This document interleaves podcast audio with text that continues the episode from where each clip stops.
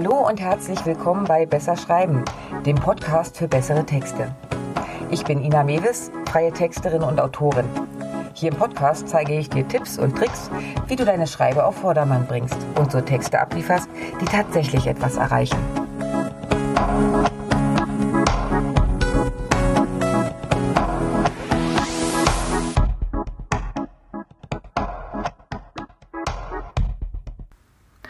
Normalerweise braucht man für das Texten einer guten Webseite Zeit und auch das Wissen, wie Online-Texte und Werbetexte funktionieren. Aktuell sind aber viele von euch da draußen und haben keine Zeit. Ein Virus zwingt uns gerade dazu, uns ganz schnell an eine unwirkliche Situation anpassen zu müssen. Und für viele heißt das Offline-Geschäft online kriegen. Und dafür brauchst du eine Seite. Klar. Aber Zeit für lange Vorbereitung ist jetzt gerade nicht. In dieser Podcast-Folge gehe ich auf die Grundlagen von Seitenstrukturen Texten ein. So kannst du die wichtigsten Dinge umsetzen, um vernünftig zu starten. Den Feinschliff kannst du dann später immer noch drüber legen, aber so hast du eine gute Basis, um schneller wieder ins Verkaufen zu kommen. Also, let's go. Wenn du deine Seite entwirfst oder mit Inhalten bestückst, gehe immer in die Sichtweise der Kunden, die du ansprechen willst. Wer etwas kaufen möchte, möchte wahrscheinlich nicht auf der Startseite erst einmal die gesamte Firmengeschichte lesen und ewig nach dem Shopbereich suchen. Für den Anfang reicht meist schon ein sehr schlankes Konstrukt. Der Grundsatz bei Text und Seite ist immer gleich. So einfach wie möglich, so umfangreich wie nötig. Was zwingend auf die Seite muss, sind Impressum und Datenschutzerklärung und die bitte getrennt voneinander. Fehlen die beiden Seiten, droht eine Abmahnung und die kann wirklich teuer werden. Es reicht aber völlig aus, wenn die Links zu den Seiten unten im Footer, also dem Bereich, der auf allen Seiten ganz unten angezeigt wird, stehen. Die Angaben für das Impressum sind einfach. Was dort reingehört, findest du bei Google. Für die Datenschutzerklärung gibt es nette Generatoren im Netz, bei denen du für kleines Geld eine rechtssichere Variante für deine Bedürfnisse erstellen kannst. Wie du den Rest der Homepage gestaltest, ob als One-Pager, wo alles weitere auf einer Seite untereinander angeordnet ist, oder als Seite mit einer klassischen Struktur mit mehreren Unterseiten, das musst du für dich allein entscheiden. Das Prinzip ist relativ einfach. Je mehr Informationen du rausgeben willst, umso umfangreicher wird deine Seite sein. Mehr als fünf bis sechs Menüpunkte sollte dein Hauptmenü am Ende aber nicht haben, sonst wird es zu unübersichtlich. Dann füge lieber nochmal ein paar Unterpunkte beim Menü ein. Überlege dir, aus welchen Gründen Besucher auf deine Seite kommen könnten, was sie dort erwarten würden und passe dann die Struktur danach an. Das Ziel eines Besuchers sollte immer nur maximal zwei Klicks entfernt vom aktuellen Standort sein. Also überlege nicht, was am hübschesten aussieht, sondern was am praktischsten ist. Im Idealfall lässt du ein paar Freunde oder Bekannte deine Seite testen, wie sie sich so anfühlt und macht. Am besten die, die eigentlich keinerlei Ahnung haben, was du so verkaufst und anbietest. Da kommen oft noch völlig neue Sichtweisen rein und die sind echt spannend. Unterschätze bitte nicht, wie wichtig die Texte für deine Seite sind. Einerseits helfen sie Google zu erkennen, was Besucher bei dir erwartet. Zum anderen gibt es tatsächlich noch Leute, die lesen. Sogar komplette Seitentexte. Okay, kleiner Scherz am Rande. Es ist tatsächlich so, dass im Netz viel schneller überflogen wird und Besucher innerhalb von Sekunden entscheiden, ob sie bleiben oder gleich wieder wegklicken. Aber genau deshalb sollten die Texte auf deiner Seite nicht einfach mal schnell, schnell und husch, husch sein. Sie sind neben den Bildern das Aushängeschild für dein Unternehmen. Vergiss nicht, deine Seite verkauft nicht nur, sondern repräsentiert dich auch. Und du willst doch sicher nicht unprofessionell wirken, oder? Die Art am Bildschirm Texte zu lesen unterscheidet sich doch schon enorm von normalen Lesen eines Buches zum Beispiel. Du musst deine Texte also an dieses Leseverhalten anpassen. Rund 80 Prozent der Seitenbesucher scannen eine Seite nur. Das heißt, sie überfliegen nur grob, ob sie Anhaltspunkte finden, ob sie hier richtig sind. Das liegt daran, dass wir heutzutage mit so einer Unmenge von Informationen zugebombt werden, dass wir mehr und schneller selektieren müssen, ob etwas wichtig ist oder nicht. Blöd wird's, wenn der Besucher bei dir richtig gewesen wäre, es nur leider nicht gesehen hat, weil ihn ein großer Textblock erschlagen hat. Du brauchst also Struktur. Du musst dir das so vorstellen. Die erste Überschrift und die ersten Zeilen werden meist noch gelesen. Dabei wird linksstehendes als wichtiger wahrgenommen. Nach dem ersten Absatz wird dann meistens nur noch überflogen. Das bedeutet, die wichtigsten Informationen kommen immer nach oben. Den weiteren Text kannst du mit den Zwischenüberschriften und Absätzen gut unterteilen. Beim Scannen bleibt dann das Auge an Überschriften oder Listen zum Beispiel oft hängen und dann wird auch etwas genauer weitergelesen. Was auch gut geht, einzelne wichtige Wörter fett schreiben. Das aber bitte nicht zu inflationär. Außerdem musst du hier aufpassen, dass die einzelnen Wörter nicht aus Versehen gemeinsam einen ganz anderen Zusammenhang herstellen, als du eigentlich willst.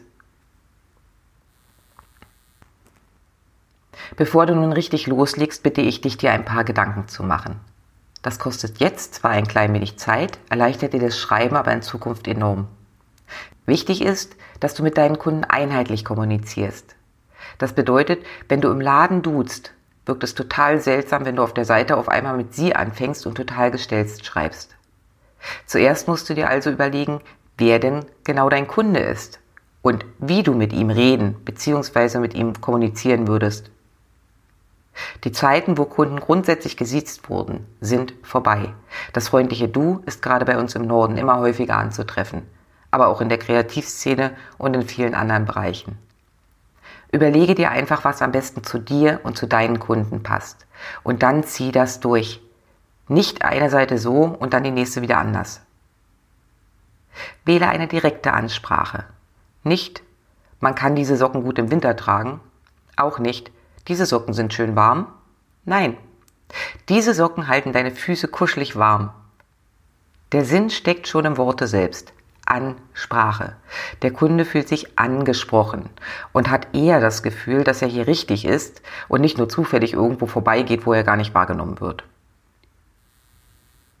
Wähle eine einfache Sprache. Damit meine ich, schreibe so, dass eine Zwölfjährige verstehen würde, was du da schreibst. Keiner hat Lust, sich mit komplizierten Schachtelsätzen und Fachbegriffen auseinanderzusetzen. Okay, wenn du jetzt Speziallaborartikel an Uniprofessoren verkaufst, darfst du natürlich fachsimpeln. Im Normalfall sind deine Kunden aber ganz normale Leute und die wollen verstehen, was du da erzählst.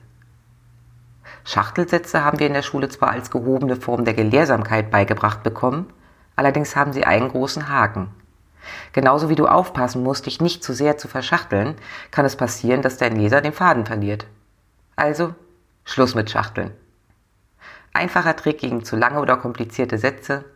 Lese den Text selber laut. Da, wo du stolperst oder keine Luft mehr hast, da bessere nach. Und noch eine große Bitte von mir. Schreibe korrektes Deutsch. Ich weiß, in Zeiten von Facebook und Messenger-Diensten scheint unsere Sprache eh den Bach runterzugehen. Deine Seite ist aber kein Privatplausch, sondern ein Aushängeschild. Und die Beherrschung der Muttersprache gehört schon irgendwie zum Bild eines seriösen Unternehmers, oder? Hol dir hierfür Hilfe. Selbst mir als Texterin und Lektorin unterlaufen immer wieder Fehler. Gerade wenn man selber schreibt, sieht man vieles nicht mehr. Also lasse deine Texte mindestens einmal von jemandem gegenlesen, der gut in Deutsch ist. Besser zwei oder dreimal. Okay, gehen wir noch ein bisschen mehr ins Detail. Wie sollte deine Startseite gestaltet werden? Ich habe es ja schon betont. Wichtig ist, dass der Besucher auf der Startseite sofort erfassen kann, worum es geht, was ihn hier erwartet und wie er dorthin kommt, wo er hin will. Die Seitenüberschrift sollte also nicht heißen Willkommen auf meiner Seite. Das sagt null. Die Hauptüberschrift sollte immer dein Keyword enthalten, möglichst gleich am Anfang. Keywords sind die Schlagwörter, nach denen gesucht wird. Verkaufst du also Käse aus der Region, dann sollte die Überschrift auch genauso heißen. Regionaler Käse aus Bolewik, mit Liebe gemacht. Dieses Keyword muss jetzt nicht hundertmal wiederholt werden, auch wenn das früher Usus war. Ein paar Mal sollte es aber schon vorkommen. Dabei ist es aber auch okay, verschiedene Schreibweisen zu nutzen. In meinem Beispiel ist der regionale Käse dann eben auch nochmal Käse aus der Region. In den oberen sichtbaren Bereich solltest du auch unbedingt ein CTA, ein Call to Action, also eine Handlungsaufforderung einbauen. Sprich dabei den Besucher direkt an, also sowas wie Kaufen Sie hier online Ihren Lieblingskäse und unterstützen Sie so die regionalen Anbieter. Da die Aufmerksamkeit nach unten sinkt, kommen die unwichtigsten Dinge nach ganz unten. Oder der Teil, den du zwar mitteilen musst, aber der auch gerne überlesen werden darf. Hast du mehrere wichtige Punkte, dann ist es auch eine gute Lösung, oben eine Liste zu erstellen, quasi als Überblick, in der dann der Besucher auf die einzelnen Unterpunkte per Link oder Sprungmarke geschickt wird, wenn er draufklickt. So hat er einen Überblick und kann selbst entscheiden, wo er mehr lesen möchte. Ein Beispiel dafür siehst du bei mir auf der Homepage inamelis.com im Bereich Text. Dort habe ich das so umgesetzt. Man kann natürlich streiten, wie wichtig eine Unternehmensvorstellung oder die Über mich Seite ist. Ich bin allerdings der Meinung, du solltest sie haben oder zumindest irgendwo einen kleinen Bereich zu diesem Thema auf der Seite erstellen. Der Grund? Nun, kaum einer von uns verkauft etwas, das es nicht woanders auch gibt. Oft auch preiswerter. Gott sei Dank ist aber der Preis nur eines von vielen Verkaufsargumenten. Kunden sind zwar auch faktenorientiert, Kaufentscheidungen werden aber in den meisten Fällen eher emotional gefällt. Und da kommt diese Seite ins Spiel. Schaffst du es hier, eine Bindung zum Kunden herzustellen, zum Beispiel indem du zeigst, dass euch die gleichen Werte verbinden, ist das ein massiver Pluspunkt. Kunden wollen wissen, wer hinter einem Angebot steht. Also nutze diese Seite, um genau diese Fragen zu beantworten. Warum tust du, was du tust? Was ist deine Story? Dein Antrieb? Deine Mission? Dabei musst du nicht deinen Lebenslauf einstellen. Deine Abschlüsse als Bautechniker interessieren niemanden, wenn du jetzt Käse verkaufst. Warum du aber genau dieses Produkt gewählt hast, weil du zum Beispiel die Landwirtschaft in deiner Region unterstützen willst und handwerkliche Lebensmittelqualität toll findest, das gehört hier rein. Versuche herauszustellen, was dich und dein Angebot von anderen unterscheidet. Nicht indem du die Produkte oder andere Anbieter runtermachst oder schlecht darstellst. Das ist ein Zeichen von Schwäche. Sei selbstbewusst genug, dich nicht auf dieses Niveau herabzulassen, sondern einfach den Fokus auf deine Stärken und auf deine Einzigartigkeit zu setzen. Okay, last but not least, mit am wichtigsten, kommen wir zu den Produktbeschreibungen. Gute Produktbeschreibungen haben eines gemeinsam.